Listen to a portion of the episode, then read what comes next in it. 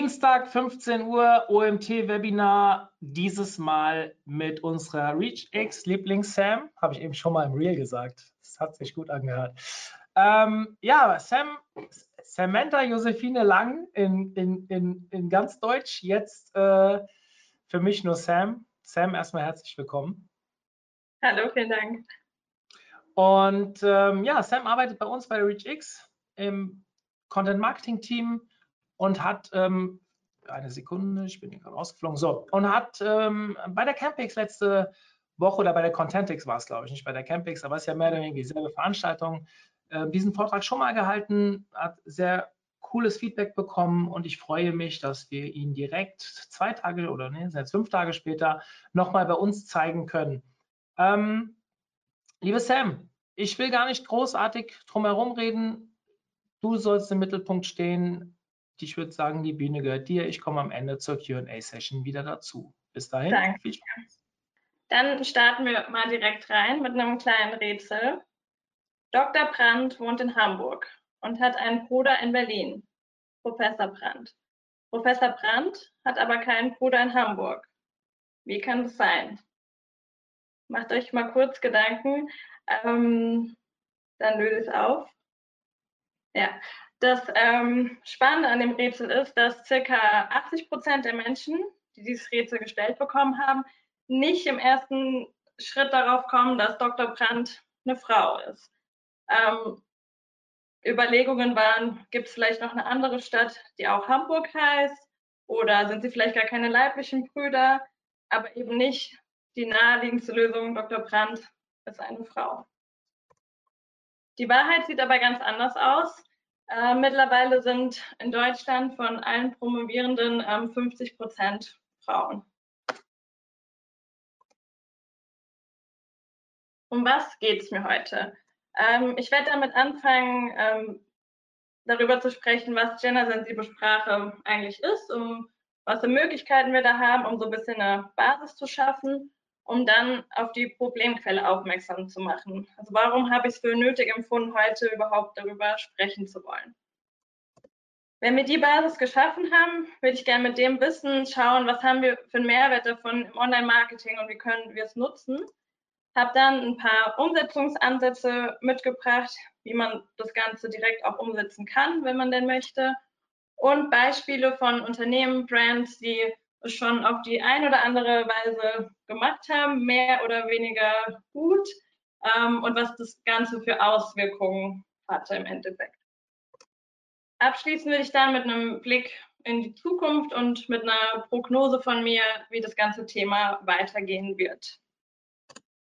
Mario hat schon gesagt, mein Name ist Samantha Josephine Lang. Ich bin seit fast zwei Jahren jetzt bei der ReachX im Content Marketing und ich habe einen Background in Germanistik und Philosophie, also habe mich während meines Studiums schon viel mit der Thematik Gendern beschäftigt und habe es dann weitergeführt bei der ReachX und konnte es beides gut kombinieren und so ist auch der Vortrag entstanden.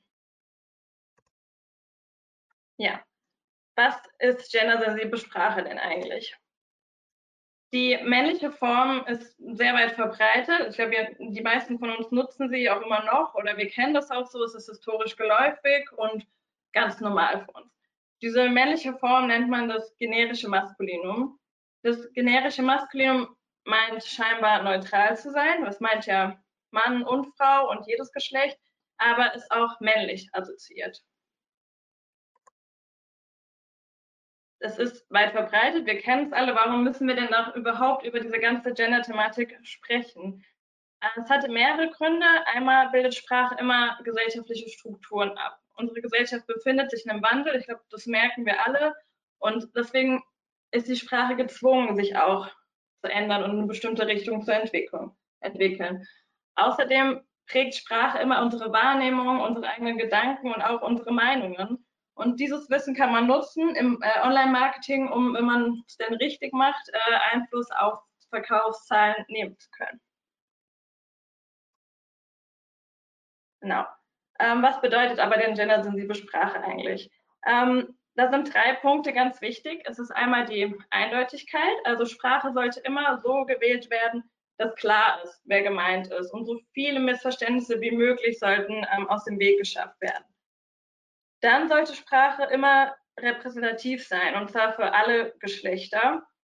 Und Sprache sollte niemals diskriminierend sein.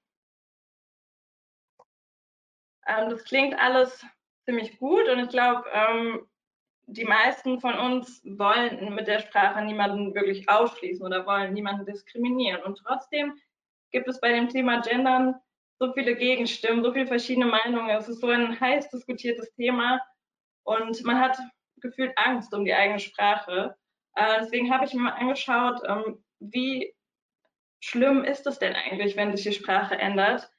Ähm, und es ist nicht schlimm, sondern es ist etwas ganz Normales. Also Sprachwandel ist so alt wie unsere Sprache selbst, hat schon immer stattgefunden, findet gerade auch jetzt statt und wird weiter stattfinden. Ist einfach was, was ja unumgänglich ist. Ähm, und betrifft uns alle, die wir diese Sprache auch sprechen und zu allen Zeiten. Äh, um das zu verdeutlichen, habe ich mal zwei Beispiele aus der Vergangenheit mitgebracht. Einmal ein bisschen älteres ähm, aus der Zeit von Goethe, um das ein bisschen einordnen zu können. Goethe ist 1832 gestorben. Damals gab es das Wort merkwürdig. Und es hieß nicht wie heute, hat, also hatte nicht die Bedeutung seltsam oder komisch, sondern eine Sache war es würdig, dass man sich sie merkt. Also hatte die wortwörtliche Bedeutung. Und natürlich hat sich damals auch nicht von einem auf den anderen Tag die Bedeutung des Wortes geändert, sondern es war ein Prozess, der langsam fortgeschritten ist und auch damals war das für die Leute schwierig, dass sich was ändert, was sie kennen. Um ein bisschen ein neueres Beispiel mitzubringen, ich glaube, die meisten kennen äh, den Buchtitel Der Dativ ist im Genitiv sein Tod.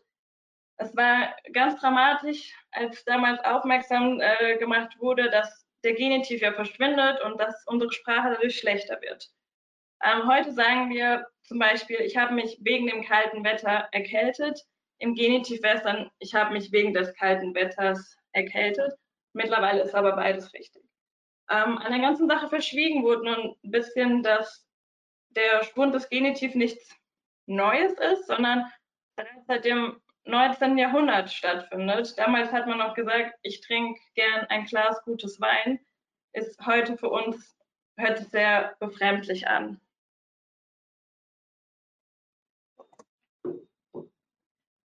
Ein sehr bekannter Linguist, der heißt Rudi Keller, hat den Sprachwandel deswegen als Trampelfahrt beschrieben. Heißt, Menschen gehen über eine bestimmte Stelle und irgendwann entsteht daraus ein Weg. Aber während es noch kein Weg ist, ist es vielleicht unangenehm, darüber zu gehen oder man weiß nicht genau, soll man darüber gehen. Und irgendwann entsteht ein Weg und es ist völlig normal, dass man darüber geht und keiner denkt mehr weiter darüber nach.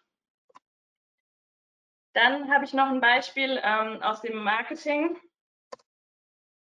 Und zwar herrscht ähm, in unserer Sprache ja traditionell eine Sie-Kultur. Also ich glaube, man, man kennt es auch noch, das hat früher, heute immer noch in bestimmten Branchen gegebenenfalls sehr lange gedauert, bis einem wirklich das Du angeboten wurde. Ähm, ja, also hier befinden wir uns gerade in einem Sprachwandel. Das, das Du wird immer normaler und das Sie verschwindet immer mehr. Ein Vorreiter davon war IKEA, zumindest als bekanntes großes Unternehmen. Die haben nämlich äh, 2003 einfach das Du eingeführt, haben ihre Kundschaft geduzt. Warum haben sie es gemacht? Um einfach eine Nähe zu schaffen zwischen äh, den Kunden und Kundinnen, um Vertrauen zu wecken, um natürlich am Ende auch mehr zu verkaufen. Aber was haben wir denn für Möglichkeiten beim Gender? Also einmal vorneweg, es gibt noch keine festgelegte ähm, Form, die so richtig ist und alleine gilt. Es hat einfach den Grund, dass die Rechtschreibereform sagt, wir schauen uns das Ganze einfach noch ein bisschen an. Also wir legen uns noch nicht fest, wir gucken, wie sich die Gesellschaft weiterentwickelt und ähm, wenn sich irgendeine Sache durchsetzt, dann nehmen wir die auch an und es kommt im Duden. Es ist auch was, was völlig normal ist, um ein Beispiel zu zeigen, ähm, die Kommaregeln.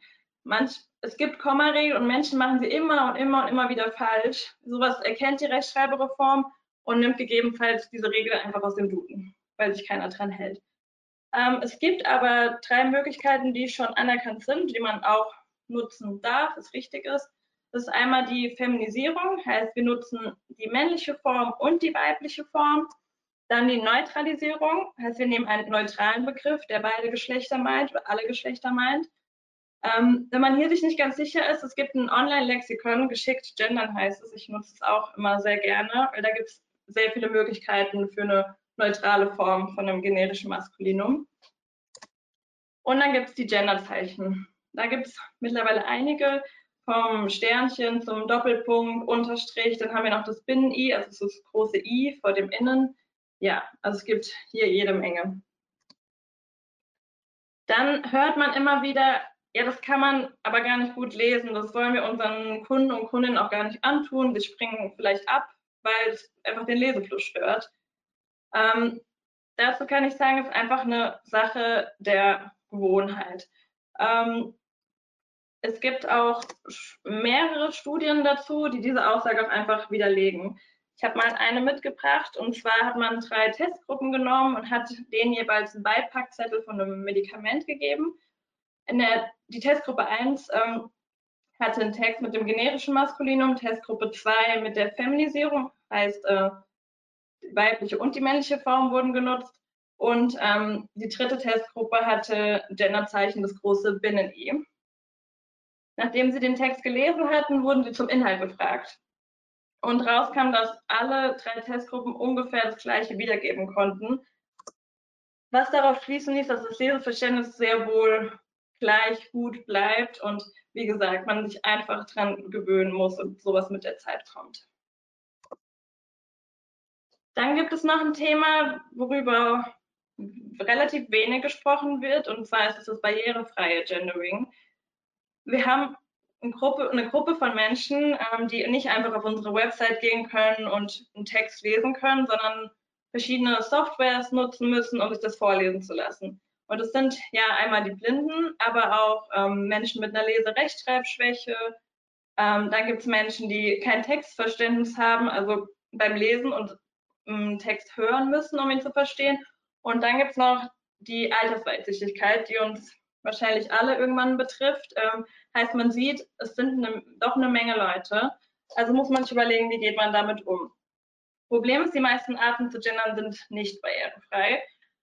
Hängt einfach damit zusammen, dass die Software viele Genderzeichen einfach mit vorliest. Das also das Sternchen zum Beispiel, das klingt dann so Leser Sternchen innen. Ja, das äh, muss man niemand antun. Daher ist meine Empfehlungen und ähm, so machen wir das auch, dass man den Doppelpunkt nutzt. Beim Doppelpunkt ist so, dass er einfach nicht mit vorgelesen wird und man einfach eine kurze Pause hat. Dann hat man LeserInnen. Ist für mich der beste Weg, damit umzugehen, aber auch hier ist man sich noch nicht 100% einig. Ja, dann kommen wir zu den Problemquellen. Wie gesagt, warum ich denn heute überhaupt darüber sprechen wollte. Und zwar zeigen psycholinguistische Studien, dass Frauen zwar häufig mitgemeint, selten jedoch mitgedacht werden. Jetzt könnte man meinen, wenn ich sie doch mit meine, dann denke ich sie dann doch auch mit. Aber wir haben am Beispiel am Anfang gesehen, dass 80 Prozent, obwohl sie rational, obwohl wir alle rational wissen, dass ein Doktor sowohl Mann als auch Frau sein kann, dann doch im ersten Schritt die Frau nicht mitdenken.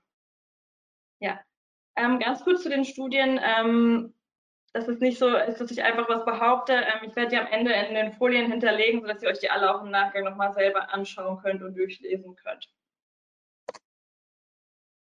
Dann kam ich nämlich zu der Frage, wenn wir das wissen und den Studien glauben, und es gibt eine Menge davon, warum ändern wir denn dann nicht einfach die Art, wie wir sprechen und schreiben?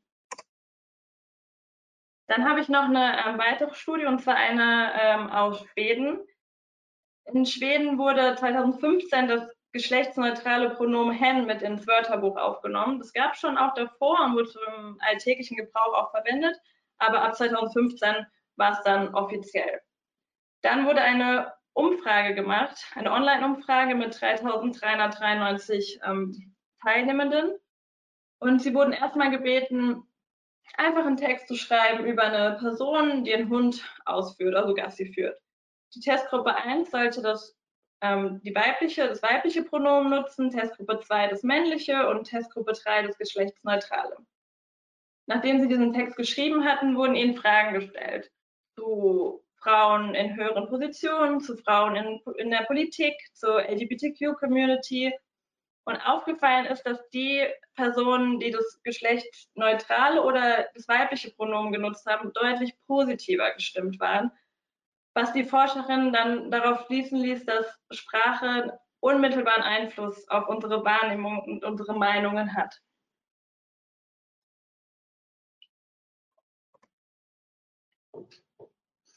Dann komme ich zum nächsten Fakt und zwar belegen auch jede Menge Studien, äh, namhafte Studien, dass Frauen 80 Prozent der Kaufentscheidungen treffen.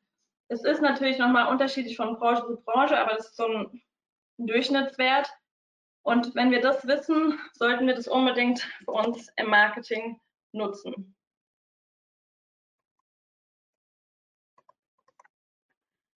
Warum sollte ein Unternehmen denn jetzt überhaupt gendern? Also einmal haben wir dann den Punkt der Brandwahrnehmung. Also eine Brand kann damit ihr Image und ihr, ihre Moral stärken nach außen hin. Dann sollten immer alle Zielgruppen optimal angesprochen werden. Also wenn wir ein Produkt haben für eine Zielgruppe, aber wir sprechen sie im ersten Schritt schon gar nicht an, ist schade und wir könnten damit viel mehr Potenzial ausschöpfen, gegebenenfalls. Ähm, und dann Punkt gesellschaftliche Anforderungen. Also auch von der Gesellschaft wird ein Druck immer, immer stärker. Und man muss irgendwann schauen, wie positioniert man sich in manchen Themen. Dann habe ich mich gefragt, ich interessiere, wenn ich irgendwo kaufe, interessiert mich schon, wie moralisch ist denn eine Marke. Also Moral sind immer Werte, die gerade auch eine Gesellschaft beschäftigen. Das ist einmal das Thema Nachhaltigkeit. Ich glaube, man findet kaum noch eine ähm, Klamottenbrand, die nicht auf ihrer Website das Thema Nachhaltigkeit hat, was sie dafür tun, was sie beitragen äh, für die Umwelt. Ähm, und habe mir dann mal angeschaut, wie wichtig ist es denn den Menschen in Deutschland und habe eine Umfrage gefunden, und zwar die besagt, dass 76 Prozent der Bevölkerung, man muss dazu sagen, es sind vor allem jüngere Menschen, ähm, denen ist es sehr wohl wichtig, wie, moral, wie moralisch eine Marke ist und sind sogar bereit, mehr dafür zu bezahlen. Was kann denn daraus dann für Unternehmen resultieren im Bestfall? Einmal können, wenn man es dann richtig angeht, höhere Umsätze erzielt werden, einfach aus dem Grund, weil man eine zusätzliche Zielgruppe, die man eh bespielen will, einfach, wie gesagt, im ersten Schritt schon anspricht. Dazu kommen noch die außerökonomischen Ziele, heißt, wir zeigen nach außen, dass wir uns bewusst über gewisse Probleme und Thematiken sind und können so den Sympathiegrad in der Öffentlichkeit gegebenenfalls steigern, was auch wieder zu höheren Umsätzen führen kann. Ja, dann, äh, wie gesagt, Umsetzungsansätze, also wie beginnt ein Unternehmen denn jetzt überhaupt ähm, mit dem Thema? Erstmal vorweg, der Wunsch, es jedem recht zu machen, der ist nicht real. Wir müssen uns immer überlegen, wer ist unsere Zielgruppe? Ähm, wir werden immer jemanden auf die Füße treten. Wir müssen nur schauen, dass wir so wenig wie möglich, so wenig wie möglich tun.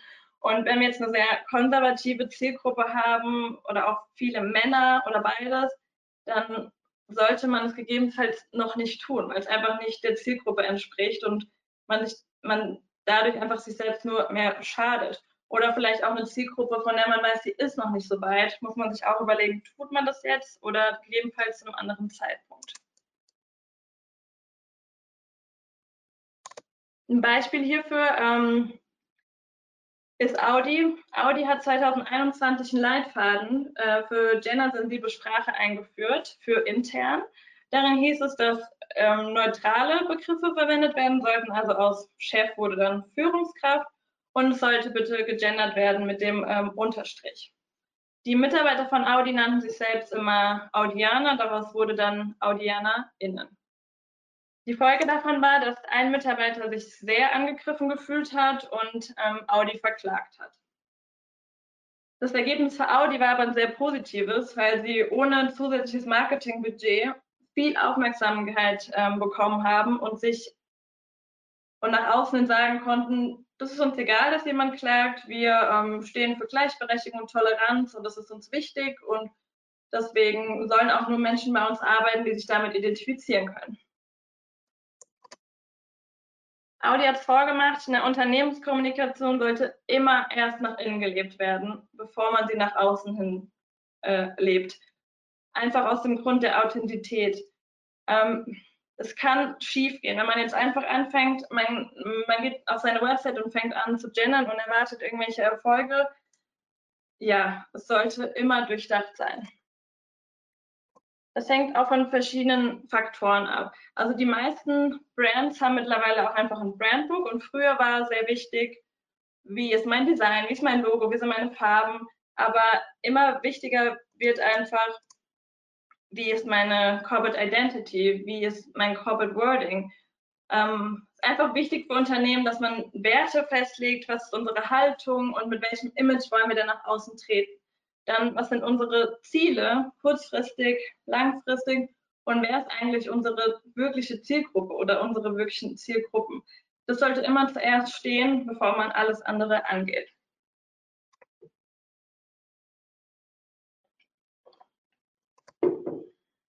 Ja, aber wie geht jetzt ein Unternehmen wirklich am besten vor? Ganz wichtig ist, dass man erstmal ein Bewusstsein schafft bei den MitarbeiterInnen, die schon da sind ähm, und eine Lösung findet, die so viele inkludiert wie möglich. Dann kann man eine Gruppe von freiwilligen MitarbeiterInnen schaffen, die das Ganze dann intern etablieren. Es sollte einfach nachhaltig, eine nachhaltige Kultur geschaffen werden und es sollte wirklich intern gelebt werden. Also wirklich in jedem Dokument, in jeder E-Mail. Wenn man das mal geschafft hat, kann man es nach außen etablieren und die verschiedenen Kommunikationskanäle, Website, Newsletter, Social Media etc. anpassen. Eine Sache, die man vorweg schon mal machen kann, ähm, sehr geehrter und sehr geehrte ist sehr veraltet und man tritt damit schnell Menschen auf die Füße. Auch wenn man einfach das Problem hat, man hat einen Namen und weiß nicht, ist es ein Mann oder ist es eine Frau? Man weiß nicht genau, muss sich entscheiden. Das kann man einfach umgehen mit einem guten Tag oder einem lockeren Hallo umgeht man einfach viel Ärger im schlimmsten Fall. Ja. Hat man die Werte dann mal definiert für sich, dann spricht man logischerweise auch entsprechende MitarbeiterInnen an, die sich mit den Werten identifizieren können, die diese Werte leben wollen und auch, wenn wir sie direkt ansprechen, auch mehr Frauen, ähm, da habe ich noch eine kleine Studie mitgebracht. Und zwar wurden 12.000 Unternehmen befragt in 70 verschiedenen Ländern, wie ähm, der Frauenanteil ist. Und die, die einen Frauenanteil von mindestens 30 Prozent hatten, also in den Führungspositionen, die konnten ihre Gewinne auf lange Sicht steigern.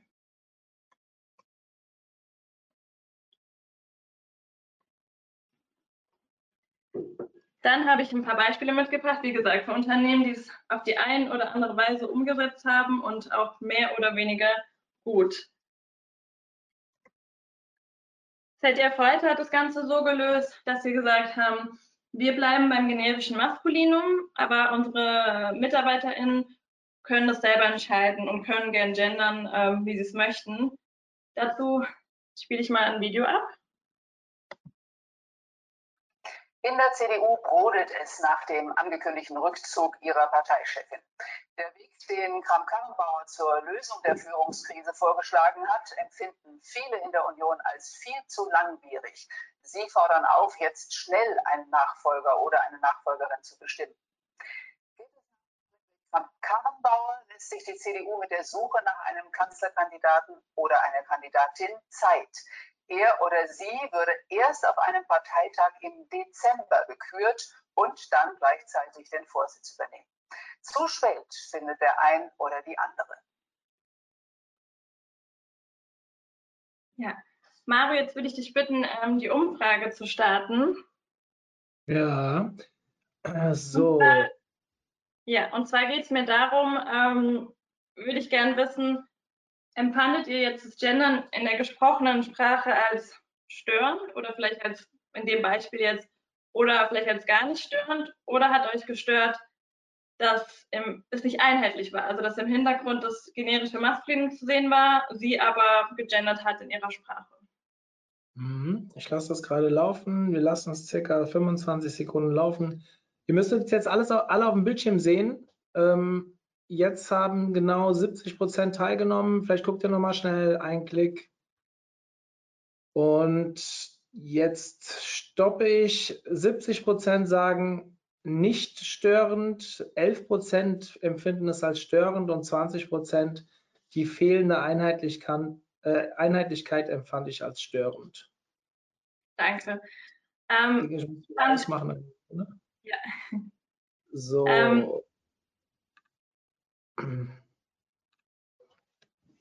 Ja, fand ich einfach interessant mal ähm, zu hören, weil mir ging es auch so, dass mich tatsächlich irritiert hat beim ersten Mal, dass man hinten einen Kanzlerkandidat sieht und sie aber was anderes sagt. Und das war für mich das Einzige, was nicht so ganz zusammengepasst hat. Ähm, vielen Dank fürs Mitmachen. Dann habe ich noch ein Beispiel mitgebracht von ähm, Pepsi beziehungsweise vom Tochterunternehmen von Pepsi Doritos. Sie haben gezeigt, wie man sehr peinliches Gender Marketing ähm, machen kann und ein sehr fragwürdiges Frauenbild auch aufwerfen kann. Pepsi stand vor folgendem Problem. Sie haben sich gedacht, Männer können vor dem Fernseher oder im Kino einfach snacken. Sie können dabei laute Geräusche machen, sie können schmatzen, sie können krümeln. Ihre Finger sind danach vielleicht dreckig von, den, von dem Chipspulver. Ja, und Frauen können das leider nicht ist ein Problem, aber Pepsi bzw. Doritos hatte die Lösung dafür, und zwar Lady Chips. Ähm, die umgehen diese ganzen Probleme.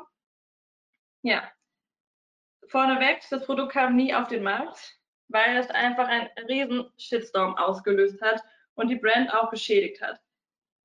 Die Kommentare dazu waren ein Mix aus Wut und Sarkasmus und ähm, ja, Pepsi hat dann da, daraufhin gesagt, dass das Produkt natürlich nicht auf den Markt kommt und alles nur ein Missverständnis war und ähm, keiner sich Sorgen machen musste. Also ist einmal komplett zurückgefahren.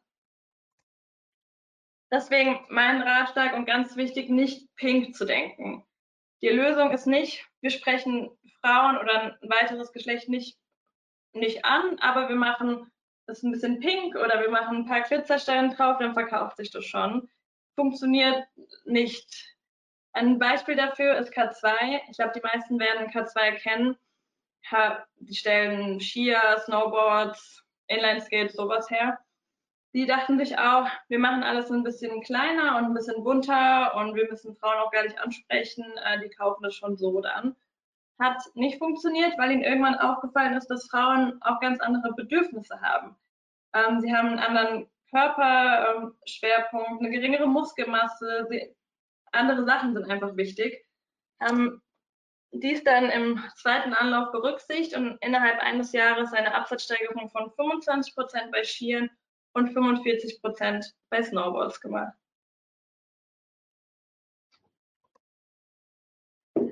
Dann ein weiteres Beispiel sind die deutschen Banken. Im, vor allem im letzten Monat, im Pride Month, hat man eigentlich in fast jedem Banklogo äh, die Regenbogenflagge gesehen.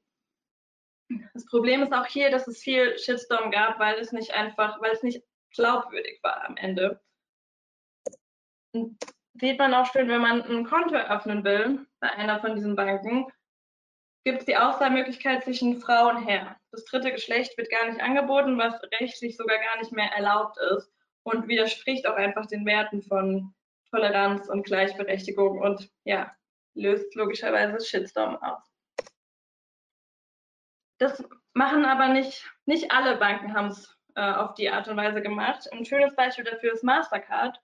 Ähm, sie haben die, die Kampagne True Name äh, rausgebracht. Ich spiele es erstmal ab und sage danach was dazu.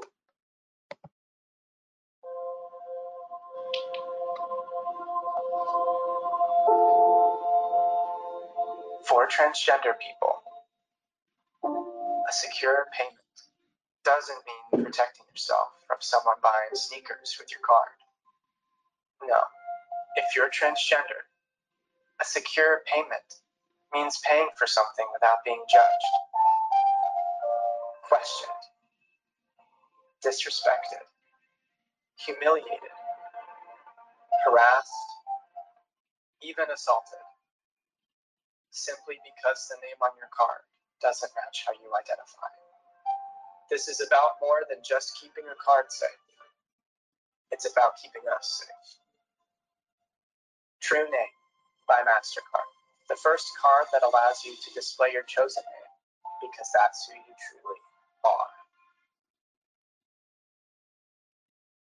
Genau, Mastercard hat ein Problem erkannt und zwar, dass Trans, äh, Transgender-Personen ähm, einen Namen auf der Karte haben, vielleicht noch einen Namen, mit dem sie sich, den sie noch nicht geändert haben und mit dem sie sich nicht identifizieren können. Und dann kommen sie in eine Situation, wo es gegebenenfalls auch gefährlich werden kann, weil ähm, Leute sehen einen männlichen Namen und sehen aber eine Frau und es gibt Ärger oder ähm, merkwürdige Blicke. Um diese Menschen einfach zu schützen, haben sie diese Kampagne äh, ins Leben gerufen und ja, es besteht jetzt die Möglichkeit, einen Namen auf die Karte zu drucken, mit dem man sich identifizieren kann.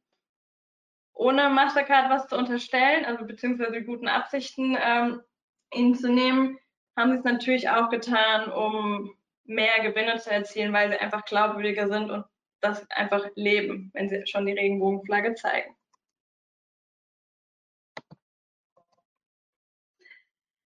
Ein anderes Beispiel einer Brand, die es auch sehr gut macht ist, und wieder damit ein Vorreiter ist, ist IKEA.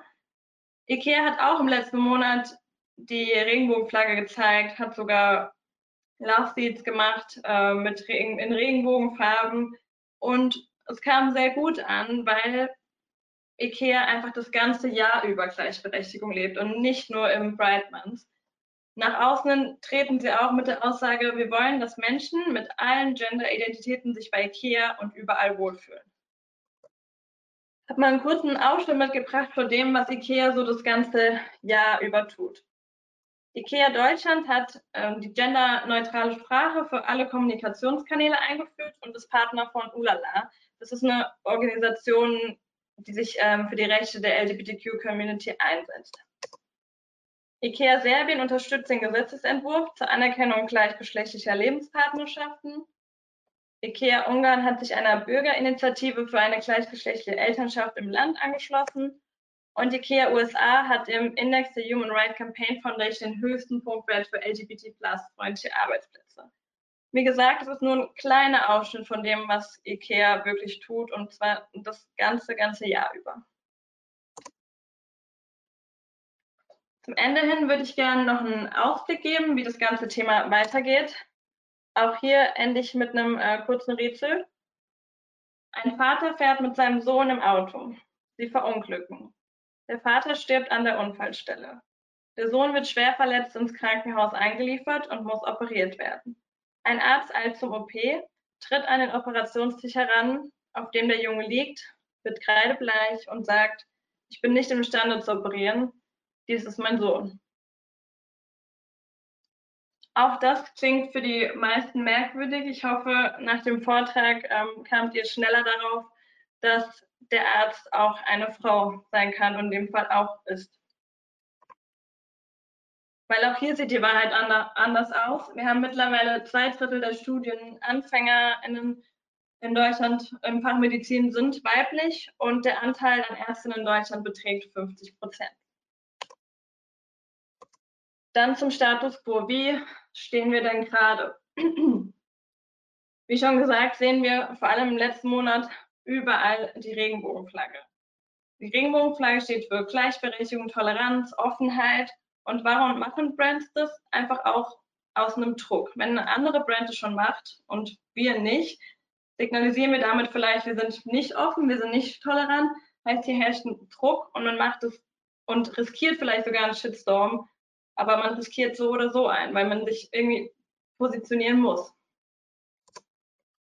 Dann ähm, haben sich 4.600 Unternehmen der Charta der Vielfalt ähm, also haben dort unterzeichnet. Und zwar ist es eine Initiative zur Förderung von Diversität in Unternehmen. Es wurde 2006 gegründet und ist auch von der Bundesregierung unterstützt. Ähm, Unternehmen, die dort unterzeichnen, ver verpflichten, also verpflichten sich selbst dazu, dafür zu sorgen, dass ähm, Anerkennung, Wertschätzung und Diversität im Unternehmen gelebt wird. Dann haben wir die Sache mit den Stellenanzeigen. Ende 2018 waren, seitdem sind Unternehmen dazu verpflichtet, die neutrale Ansprache zu nutzen. Ähm, hat natürlich auch für eine Veränderung in den Unternehmen gesorgt und für einen kleinen Denkanstoß. Daher mein Blick in die Zukunft. Man merkt, dass eine Positionierung immer relevanter wird in der Gesellschaft, sowohl privat, aber auch für Unternehmen. Und daher mein Rat einfach, dass sich Unternehmen und Brands früh genug mit der Thematik auseinandersetzen, auch wenn es vielleicht noch nicht reinpasst, aber dass man einfach nicht wartet, bis es Pflicht wird und damit auch wahrscheinlich zum Google Ranking Faktor. Jetzt wäre ich bereit für die Fragen, Mario. Ja, erstmal vielen lieben Dank für den Vortrag. Also ich habe gefühlt 100 Fragen aufgeschrieben währenddessen, ähm, habe aber natürlich, äh, würde mich da schon hinten anstellen bezüglich der Fragen, die jetzt aus dem Publikum kommen. Ich habe mich ertappt, wie ich bei dem zweiten Rätsel, beim ersten Rätsel bin ich äh, spielend darauf gekommen. Beim zweiten habe ich da schon wieder nicht mehr dran gedacht und hab, äh, bin voll drauf eingegangen, habe überlegt, das kann doch gar nicht sein, ich denke, der ist tot. ähm, ja, es ist spannend, wie man sich dann auch selbst mit sowas erwischt. Jetzt prasseln hier Fragen rein, gar nicht wenige. Ich gucke mal auf die Uhr. Wir haben noch lange Zeit, 25 Minuten. Vielleicht komme ich auch noch zu meinen Fragen. Ich gucke jetzt hier einfach mal nach der Reihenfolge. Erstmal vielleicht eine Sache, die auch mir gekommen ist, auch ein User hier aufgeschlagen hat. Glaubst du, dass die Umfrage, wie wir sie eben gemacht haben, repräsentativ ist? Also sprich ähm, 70 Prozent das als nicht störend empfinden? Ich habe sie tatsächlich schon öfter gemacht, deswegen war es mir auch so wichtig, um ich mache sie so oft wie möglich, um zu schauen und meist war das Ergebnis, ging so in die Richtung. Oft haben mir aber auch ähm, mehr Frauen zugehört. Ich weiß nicht, wie viel Einfluss das hat. Äh, ich werde es weiter beobachten. Mhm. Ähm, ich glaube nämlich, dass gerade jetzt in so einem Vortrag, wo wir das Thema haben, dass ja sehr viele Personen auch sehr offen sind für das Thema, sonst würden sie sich den Vortrag nicht anhören und dass natürlich da auch viel mehr als nicht störend ähm, äh, als äh, nicht störend äh, wählen, als wenn wir das einfach mal so in der Gesellschaft machen würden, ohne dass die jetzt auf das äh, Thema schon vorgebrandet sind, sage ich jetzt mal in Anführungszeichen. Deswegen glaube ich, dass bin ich sehr skeptisch, ob die Allgemeinheit das wirklich schon so sieht, dass das als nicht störend wahrgenommen wird. Ich war so ein bisschen bei dir, aber ich beschäftige mich auch schon ein bisschen länger mit dem Thema. Da werde ich auch gleich noch zwei Worte zu sagen. Aber diese, ich, ich kann nicht mal sagen, dass die fehlende Einheitlichkeit das war, was mich gestört hat, sondern äh, ja, es war ungewohnt. Ich kann da zum Beispiel sagen, ich hatte schon zweimal jetzt Podcast-Gäste, die gegendert haben im Reden. Also die dann von den NutzerInnen sprachen. Und das war für mich im ersten Moment auch ganz komisch. Also ich habe zweimal gefragt, erst zweimal überlegt, sagst du jetzt was dazu, sagst du nichts dazu, bis ich gecheckt habe, dass die Person gendert. Also es hat bei mir einfach einen Moment gedauert. Ich fand es gar nicht schlecht, habe das mal für mich in einem Kurzinterview an einem, aber eigentlich an einem Telefon versucht für mich umzusetzen und mir fiel es total schwer, weil ich mich selbst inhaltlich noch nie mit dem Gendern auseinandergesetzt habe. Sage ich aber auch gleich noch was zu, wenn ich mich da vielleicht als OMT auch gleich mal ein bisschen positionieren kann. Ähm, ja, noch zu, äh, dazu zu dem Video. Ähm, also das muss man schon dazu sagen. Es gab auch hier viel Shitstorm, weil sich einfach, ähm, weil das einfach viele doch gestört hat, aber auch viele nicht. Also es ist, wie gesagt, es ist so ein Thema, wo, wo was wirklich sehr, sehr sensibel ist und ja, wo man, wenn man das jetzt für sich entscheidet, einfach wirklich seine Zielgruppe anschauen muss, ganz genau. Mhm. Bezüglich Regenbogenflagge beim Beispiel des Autounfalls kann es aber tatsächlich auch ein männlicher Arzt sein, wenn es ein gleichgeschlechtliches Paar ist, schreibt eine Userin. Ja, das gibt es ja heutzutage mittlerweile auch, stimmt. Wäre aber auch wenn richtig. Wenn der erste Gedanke ist, dann, dann, dann ist es eine gute Richtung. Ja.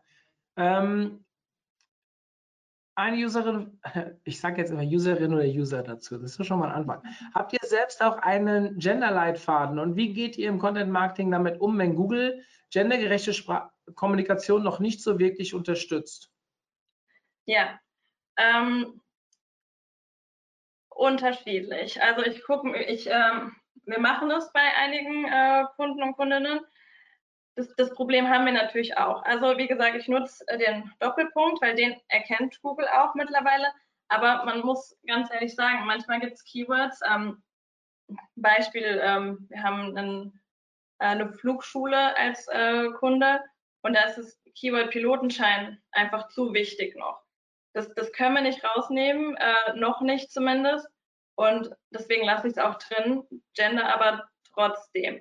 Und man muss auch ein bisschen, also es ist nicht immer nur SEO, klar, das ist wichtig, aber in dem Fall zum Beispiel gab es das Problem, dass sehr viele angerufen hatten, also Frauen, und gefragt haben, kann ich Ihnen auch hier äh, meinen Flugschein machen oder ist es nur für Männer, was ihn sehr geschockt hat heutzutage. Ähm, deswegen haben wir uns dafür entschieden, das zu machen, damit das Problem mal gelöst ist.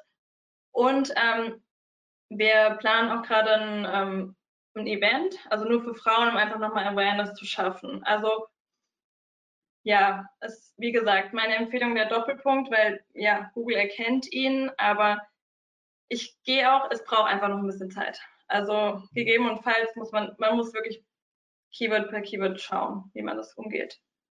Bevor jetzt einer das Gefühl hat, ich würde mich positionieren, ich positioniere mich ein bisschen später, ähm, ich würde jetzt mal mich in die Rolle desjenigen reinversetzen, der mit Gendern ein Problem hat.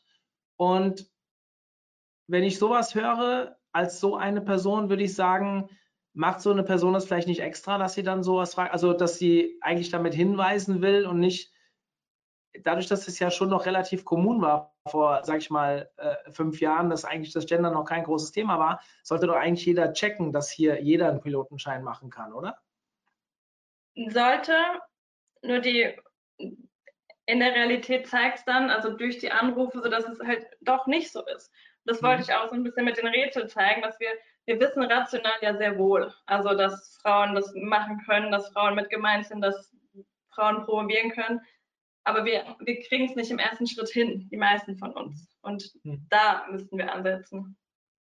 Es gibt ganz viele, die jetzt SEO-Fragen stellen. Ich, ich möchte da vorab, ich werde gleich mal einen Link äh, reinsetzen zu einem Podcast, den wir letztes Jahr aufgenommen haben zum Thema Gendern im Bereich SEO, wo wir besonders auch darauf eingegangen sind, wie das mit den Suchvoluminas aussieht. Also es ist halt auch so, dass halt auf äh, Steuerberater ein deutlich höheres Suchvolumen ist als Steuerberaterin. Google macht da halt noch aufgrund seiner Marktdominanz wahrscheinlich auch oder weil die Algorithmen halt einfach noch so funktionieren, dass sie einfach schauen, was ist denn das, was die Leute wollen, was ist die Suchintention. Und die Leute machen sich halt noch, deswegen glaube ich auch, dass die Studie nicht 100% repräsentativ ist. Wir sehen ja an den Suchvoluminas, dass die Leute immer noch in der männlichen Form suchen. Und ich sage jetzt nicht Leutinnen, ja, also ihr wisst, wie ich es meine.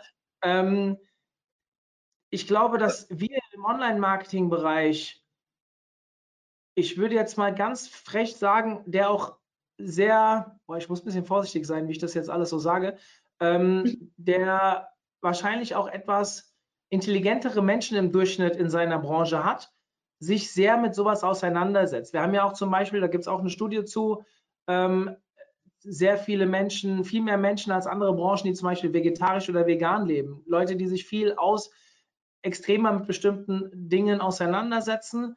Warum? Weil halt eine gewisse Grundintelligenz da ist. Der durchschnittliche Mensch ist aber vielleicht nicht so intelligent, wie unsere Branche das im Durchschnitt darstellt.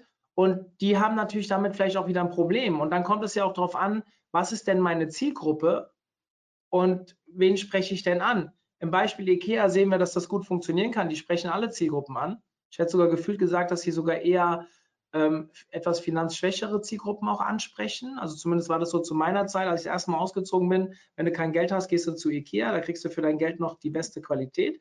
Ähm, weiß nicht, wie das heute ist. Ich bin da 80 Prozent der Kaufentscheidungen von Frauen getroffen. Bei uns ist das zu Hause zu 100 Prozent. Dementsprechend ähm, bin ich da im Moment raus. Aber ihr wisst, worauf ich hinaus will. Es sind, glaube ich, viele Faktoren, die wir berücksichtigen müssen. Ich habe, ich will jetzt nicht einen zu langen Monolog halten, aber ich habe immer wieder die Diskussion jedes Jahr, wenn es darum geht, Mario, wieso hast du beim Agency Day nur eine Frau im Speaker, ähm, im Speaker-Portfolio? Warum hast du beim OMT bei der Konferenz nur ein Drittel Frauen vorne. Ja, wenn es an mir ginge, wären deutlich mehr da. Gell? Also das muss man ganz klar sagen. Ich hätte gerne 50-50-Quote oder auch mal eine positive Frauenquote. Aber wenn am Ende 70 Prozent der Frauen ähm, nur ein Drittel Frauen, also 70 Prozent der Stimmberechtigten weiblich sind, also ich glaube, letztes Jahr waren 66 Prozent weiblich, und die stimmen aber nur für ein Drittel Frauen im, im Podium, dann kann ich es halt irgendwann nicht mehr beeinflussen als nur dafür zu sensibilisieren. Und Quoten werde ich nicht einführen, weil für Quoten werde ich genauso verurteilt, wie wenn ich keine reinmache. Also es ist total egal. Wie es angeht, ich komme immer ins Kreuzfeuer. Ähm, was mir wichtig ist, ich glaube, dass wir alle, Männer voran, wir sehen auch hier im Publikum, ich kann es mal frei raus sagen, wir haben 70 Prozent angemeldete Frauen heute, die sich natürlich mehr mit dem Thema beschäftigen, vielleicht auch als Männer. Ähm, ich glaube, dass wir, dass wir ähm, auf der einen Seite natürlich immer weiter sensibilisieren müssen. Die, jetzt hört ihr eher meine Positionierung raus, dass wir die Leute dahin bringen müssen, dass das wichtig ist. Aber beide Seiten müssen ihre Extreme verlassen. Also die Frauen dürfen nicht immer nur rumhauen, wenn es einer nicht macht. Und da gibt es ein paar, die, von denen werde ich jedes Jahr angegangen. Und genauso dürfen wir im Umkehrschluss als Männer nicht sagen, hier den Macho raushängen lassen und so, ey, warte mal, das, was früher war, das ist das, was richtig ist, der Rest ist mir scheißegal, mach mir die Sinnflut. Das ist auch falsch. Ich glaube, wir müssen da äh, ein, ein, Mittelding finden. Ich weiß nicht, wie du das siehst, aber ich glaube, das ist eine, eine sehr schwere Kiste, der wir einfach mehr Zeit einräumen müssen, als zu sagen, in drei Jahren muss das alles geändert sein. Ja, mir war es einfach nur wichtig, ähm, das ist hier auch kein politischer Vortrag, äh, das hatte ich ja auch gesagt, äh, einfach, dass man sich über gewisse Fakten Gedanken macht und über einfach die Thematik mal an sich ranlässt und sagt, wie gehen wir damit um? Für welche Entscheidungen, also wie man sich am Ende entscheidet, ist eine andere Sache, aber einfach ein bisschen ein Bewusstsein zu schaffen. Mhm. Ähm, ich suche gerade den Podcast raus, den habe ich jetzt gefunden, den haue ich jetzt gleich in den Chat rein. Ähm, Auswirkungen von Gendern auf Werbeanzeigen, welche Erfahrungen hast du da? Du bist ja jetzt nicht im PPC-Team, aber willst du dazu irgendwas sagen oder willst du es lieber von dir wegweisen? Ja, da, dazu kann, kann dazu nee. okay, also, sorry dafür. Ähm, gerne die Frage uns per E-Mail schicken und dann würde ich Anna oder Laura diese Frage zukommen lassen, also unsere PPCler im Team, ein paar mehr, aber ähm, die beiden, die, die kennt ihr auch, weil die schon beim OMT öfters dabei waren. Vielleicht habt ihr Lust, ähm, ja. äh, da einen Moment dann drauf zu warten. Wie, wie, wie geht man mit zusammengesetzten Substantiven um, zum Beispiel Nutzeroberfläche? Also du hast ja eben das Beispiel gebracht mit Pilotenschein. Ja, genau. Wie gesagt, da muss man wirklich die Keyword für Keyword an, anschauen und wirklich stichprobenartig gucken. Ich gender da gerade noch nicht, weil Google einfach noch nicht so weit ist und man muss natürlich schauen, dass man sich auch nicht schadet am Ende. Und ähm, wenn es noch ein wichtiges Keyword ist, dann, dann würde ich es vermeiden. Wie, wie ist es denn jetzt mal Google außen vor gelassen? Wie würde ich denn zur Nutzeroberfläche, würde ich sagen Nutzer Doppelpunkt Rinnen Oberfläche? Ja. Echt? Krass. Ja, es hört sich für mich total ungewohnt an. Ich bin, äh, du hast eben so schön gesagt, wir sollten frühzeitig uns anfangen, damit zu beschäftigen und ich nehme das gerne als Vorwurf in Kauf, dass ich es noch zu wenig tue. Ähm, da habe ich auch, wie gesagt, gleich, vielleicht nehme ich die Frage mal vorweg. Ich habe ähm, mich tatsächlich damit beschäftigt, schon von einer gewissen Zeit, wie wollen wir denn als Gastportal, also wir sind ja Gastcontent-Portal, mit sowas auseinandersetzen. Und vielleicht hast du eine Idee, wir könnten das natürlich auch mal beim Mittagessen besprechen, aber ich denke, so eine öffentliche Diskussion, warum nicht? Ich, scheue mich davor nicht. Ähm, für mich ist so ein bisschen der Punkt, wir haben Guidelines. Wenn jetzt jemand bei uns einen Gastartikel schreiben möchte, und das sind ja mittlerweile relativ viele, die kriegen Guidelines, und jetzt kommt immer häufiger mal die Rückfrage, wie gehe ich denn mit dem Gendern um? Und unsere aktuelle Antwort ist noch, mach es, wie es dir recht ist. Warum? Ähm, nicht, weil es mir egal ist, sondern weil ich Angst habe, dass die andere Seite vielleicht auch gar nicht richtig gendert. Also weil es dann einfach noch un unglücklicher klingt. Wir hatten jetzt den Fall schon mal, dass jemand gegendert hat. Man hat gemerkt, die Person hat definitiv keine Ahnung vom richtigen Gendern. Ähm, und es kostet uns natürlich auch Ressourcen, die wir aktuell nicht haben. Ich will die früher oder später schaffen und ich möchte auch mein Team intern weiterbilden und dann können wir das irgendwann machen. Aber das, wir sind ein Startup. Ich glaube, es kein, kein, äh, kein, brauche ich kein Hehl draus zu machen. Wir haben momentan die Ressourcen noch nicht dafür Zeit, uns zu nehmen. Und ich glaube, dass jetzt viele wahrscheinlich sagen, naja, so viel extra Zeit ist das ja nicht. Naja, wenn man hm. selbst sich noch nicht damit auseinandergesetzt hat, sich dann damit auseinandersetzen muss, um es auch richtig zu machen. Und was viele nicht wissen, der Content kommt zwar nicht von uns, aber wir haben trotzdem sechs bis acht Stunden Aufwand pro Inhalt, den wir online stellen, mit allem, was wir mit einlesen, mit allem, was da noch dazugehört. Ähm, dann kann man vielleicht doch überblicken, dass wir das nicht einfach so aus dem Ärmel schütteln. Bei der Frequenz, die wir auch online stellen, wie würdest du das machen? Würdest du das den Leuten wirklich in die Hand geben oder würdest du das dann eher intern ähm, die Leute, den Leuten sagen, dass wir in den Guide, dass wir ähm, dann das, Na das, das Nachgendern, also du weißt, was ich meine, im Nachgang das Gendern übernehmen, was, was wäre der richtige Weg? Also es ist natürlich eine Budgetsache. Auch wenn man, wenn man, wenn man jetzt sagt, man, man möchte ab jetzt gendern, was macht man mit den Artikeln, die schon da liegen? Also das ist halt nichts, was man automatisch irgendwie beheben kann, sondern Sind ja 600. Ja, wo man wirklich händisch rein muss und äh, das kostet Geld und Zeit. Ähm, ja, ich glaube, also ich würde es so machen, dass man sich wirklich als Brand positioniert in eine bestimmte Richtung und sich dann vielleicht distanziert ist ein negatives Wort, aber von ein bisschen distanziert von den ähm, Artikeln, die reinkommen, weil es eben nicht ähm, die eigenen sind. Ähm, ich glaube, das Vorgeben ist schwierig. Also, weil auch noch nicht ganz klar ist, wie man das genau. Es sind viele Unsicherheiten einfach da und es dauert auch noch ein bisschen Zeit, braucht ein bisschen Zeit, bis das alle wirklich einheitlich machen und es, es gibt ja auch noch keine feste Regelung. Deswegen, ich glaube, der, der günstigste Weg wäre, wirklich den eigenen Content zu gendern und sich da zu positionieren und sich dann einfach irgendwie in drei Pfeiler zu distanzieren. Mhm. Ähm, hier sind noch weitere Fragen. Ich gucke mal gerade. Vielen Dank für den Vortrag. Welche alternative Schreibweise zum genären Maskulinum empfiehlst du für SEO-Content? Das haben wir schon geklärt. Wie wirkt sich eine nachträgliche Änderung bereits vorhandenen Contents auf eine Vielzahl an Seiten aus? Welche Schreibweise bevorzugt der Googlebot? Das hast du, glaube ich, alles schon beantwortet. Ähm, das sind teilweise sehr lange Fragen hier. Ich habe es noch nicht alle gelesen. Noch eine SEO-Frage, wie wird zum Beispiel MitarbeiterInnen gesucht von Google verarbeitet oder BuchhalterInnen, haben wir auch beantwortet. Hast ich habe auch noch hast, kurz hier, ähm, sorry, ja. Wenn irgendwie noch später Fragen kommen, ähm, könnt ihr mir auch gerne schreiben. Halt einfach mal meinen äh, LinkedIn-QR-Code. Ja, ihr habt hier genau den QR-Code von äh, Sam und dann könnt ihr sie gerne auf LinkedIn auch adden. Ich wollte gerade Adderinnen sagen, aber ich will es jetzt noch nicht lächerlich machen. Hast du, ja. ja. Hast, hast du für, ja, bitte nicht falsch verstehen, ja? Also ich, ich sehe das, egal was ich jetzt hier sage, ich, ich sehe das wirklich als ein, ein wichtiges Thema an fordere aber bei mir die gleiche Geduld ein, wie ich jedem anderen gebe, weil mir fällt es auch nicht einfach. Ja, muss ich ganz offen sagen.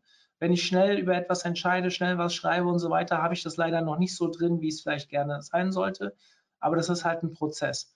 Ja. Ähm, was tun, wenn es keine neutrale Bezeichnung gibt, zum Beispiel Arzt oder Ärztin? Hier gibt es ja nichts Neutrales, oder?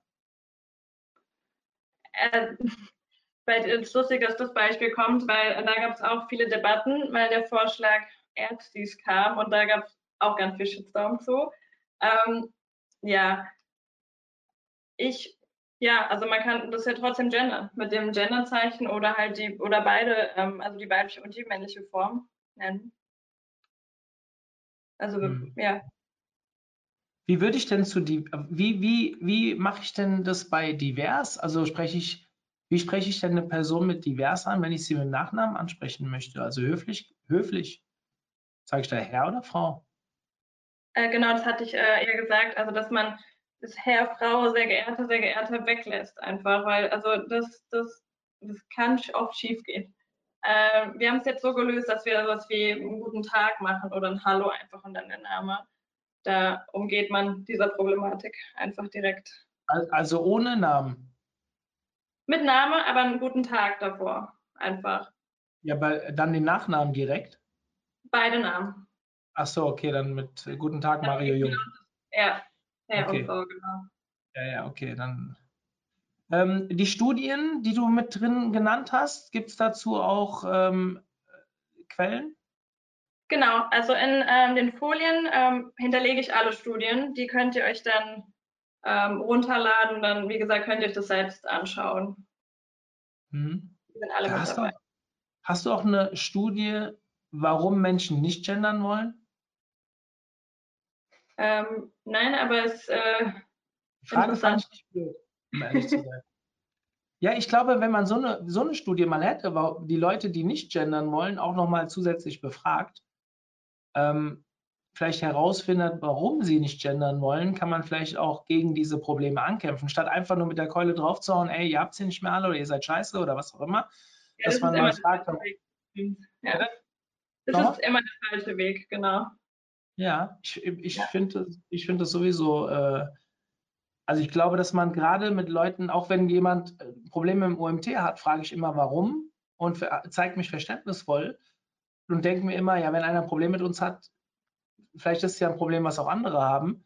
Mhm. Grundsätzlich, wenn mir einer Feedback gibt, und das könnte ja bei denen, die nicht gendern wollen, auch so sein, sehe ich das sogar eher als, ähm, wie soll ich sagen, sehr positiv an, dass sie mir ihre Lebenszeit schenken und ihre, ihre Meinung noch äußern. Ob ich mit der Diskussion, Meinung, Also eine respektvolle Diskussion ist immer, immer wertvoll. Definitiv. glaube ich auch. Also nochmal, nur weil sie nicht meine Meinung haben, wie war das? Es gab doch mal einen, der gesagt hat, ähm, ich hasse sie für ihre Meinung, kämpfe aber dafür, dass sie sie nennen dürfen. Oder irgend sowas hat doch mal irgendein ganz gescheiter Kopf gesagt, wegen Meinungsfreiheit. Das muss nicht immer unsere Meinung sein, aber man sollte sie halt tolerieren, ist manchmal schwierig, ich weiß.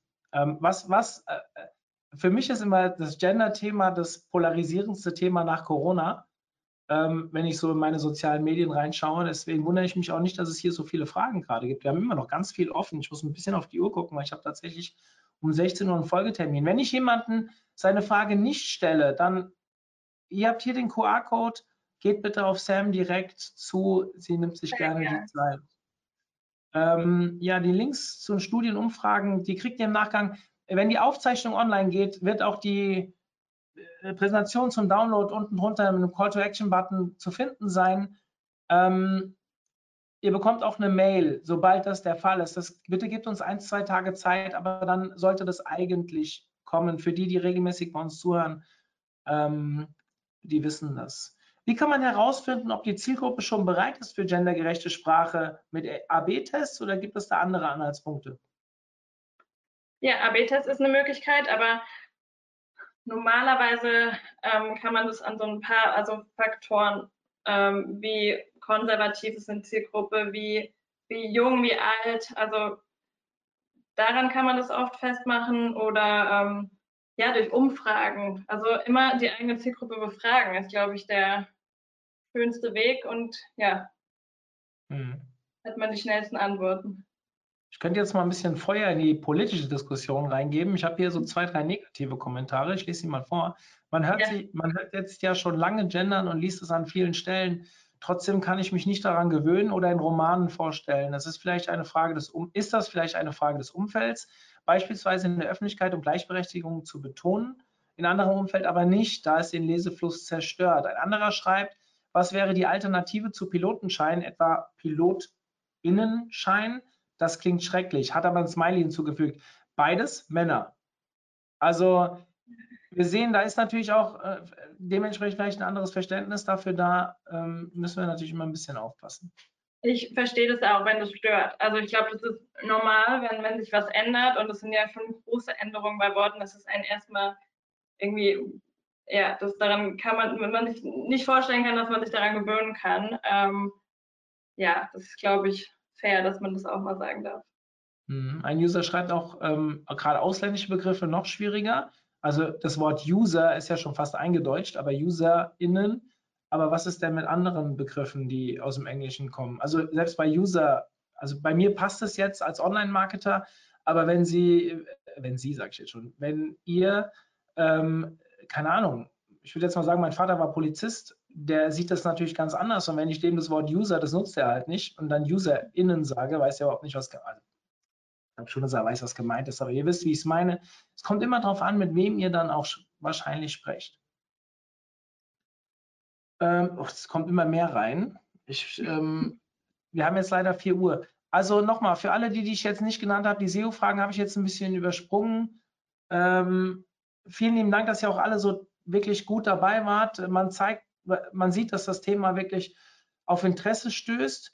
Äh, liebe Sam, danke, dass du das ausgearbeitet hast. Und ähm, ich glaube, es kommen noch ein paar Bedankungen hier rein ähm, dafür, dass du dich damit auseinandergesetzt hast. Ich glaube, es ist wichtig für jeden, der ähm, da so ein bisschen das ganze Thema vorantreibt, ohne in meinen Augen zu radikal wird. Also das mag ich persönlich gar nicht. Da überlege ich mir sogar manchmal auf Konfrontation zu gehen, mache es nur nicht, weil ich es auch für ein wichtiges Thema halte. Aber ich glaube, und das wäre mein Appell am Ende an alle, lasst uns das sachlich diskutieren, sachlich vorantreiben. Dann glaube ich auch, dass wir in ein paar Jahren ein viel größeres Verständnis dafür haben. Und es muss nicht immer alles von heute auf morgen passieren. Vielleicht als Schlusswort. Liebe Sam, vielen lieben Dank. Gerne, danke. Macht's gut. Tschüss. Ciao.